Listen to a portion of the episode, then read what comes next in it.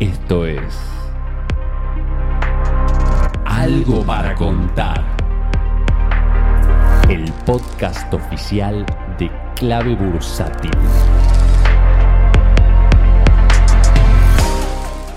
Hola amigos, ¿cómo les va? Soy Martín y tengo algo para contar. En este primer episodio que estoy haciendo en el año 2022, primero les agradezco por estar allí escuchando en una nueva temporada de algo para contar. Hoy les voy a contar qué cosas tengo en mi celular, qué aplicaciones, qué funciones que me ayudan con mis inversiones día a día. La primera es una que por ahí vos ya la tenés pero no se te ocurrió. ¿Vos tenés una planilla de Excel en la que manejas tus inversiones? Deberías tener, ¿no? Bueno, si usás Google Sheets, la hoja de cálculos de Google, y tenés Google Drive instalado en tu computadora, bueno, puedes tener también en tu celular. En realidad no se instala, es una página, ¿no? Vos te instalás Google Drive en tu celular, te lo bajas del Play Store o del de, eh, App Store del iPhone y cuando vas a Google Drive buscas la planilla de tus inversiones, dejas apretado y seleccionas que querés agregar a escritorio o un acceso directo y de esa manera se te copia un acceso a tu planilla de inversiones directamente a la pantalla principal de tu celular. Muy muy bueno, lo puedes ver en tiempo real, lo puedes modificar, lo puedes guardar. Ahora te voy a contar un par de aplicaciones que uso que te van a interesar. La primera, tal vez una de las más importantes, si no la más importante, Yahoo Finanzas. Esta es una aplicación gratuita, tiene varias secciones, vos podés armar lo que son listas de seguimiento o watch list, yo lo tengo en español, seguramente se configura según el idioma del teléfono, puedes tener todas las listas que quieras, listas con el nombre que vos quieras, le pones el nombre que sea y les puedes agregar y sacar especies, símbolos sin límite. Esos símbolos vos lo podés ver por variación porcentual o por variación de precio. Muy muy cómodo, pero esto no se queda acá. Tiene los principales índices también para que veas, pero alguna de las funciones más importantes que vas a tener es que vos podés configurar de los activos que están en esa lista de seguimiento alertas de precio que te lleguen notificaciones cuando pasa determinada cosa. También puedes eh, configurar para que te lleguen eh, notificaciones cuando se presentan los resultados de esas empresas. Muy bueno. Y también te llegan notificaciones cuando alguna de las empresas que seguís alcanza un nuevo mínimo o un nuevo máximo de 52 semanas, que son es un año, así es como se suele medir en el mercado. 52 semanas. Esta aplicación es gratuita, para mí es imprescindible, la chequeo todos los días. Yahoo Finanzas. La otra que te voy a recomendar es Argentina Riesgo País Pro. Es una aplicación muy sencilla una pantalla nada más. No tiene ninguna opción como para investigar, sino que es una pantalla que tiene un aspecto así como de una pantalla de Bloomberg, esa negra con letras naranjas, ¿no? Y ahí vos vas a tener el riesgo país, vas a tener los credit default swaps de deuda y vas a tener las cotizaciones de dólar, tanto del mayorista, del Banco Nación, como todos los típicos eh, dólares paralelos como MEP CCL y hasta el CCL de Galicia y el futuro de dólar del contrato más próximo,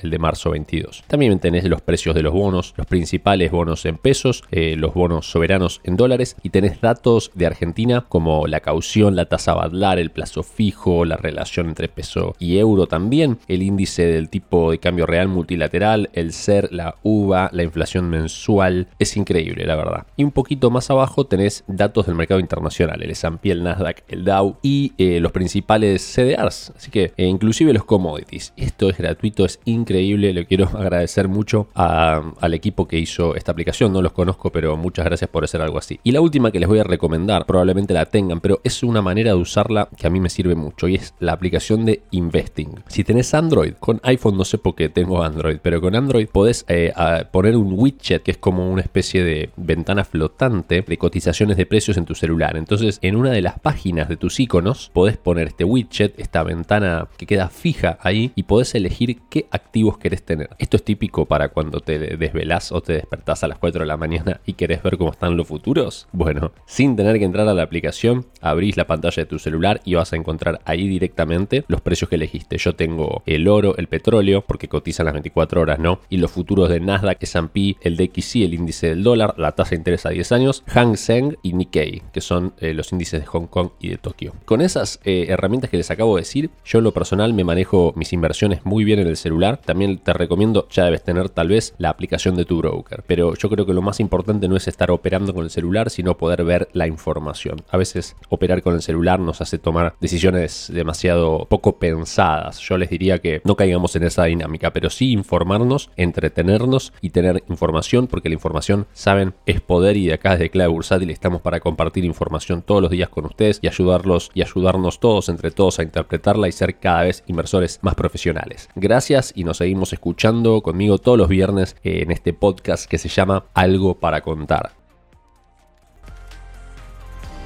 Si querés enterarte de la última información del mercado en tiempo real y sin costo alguno, sumate a nuestra comunidad de WhatsApp en clavebursátil.com barra comunidad. Un espacio de inversores para inversores.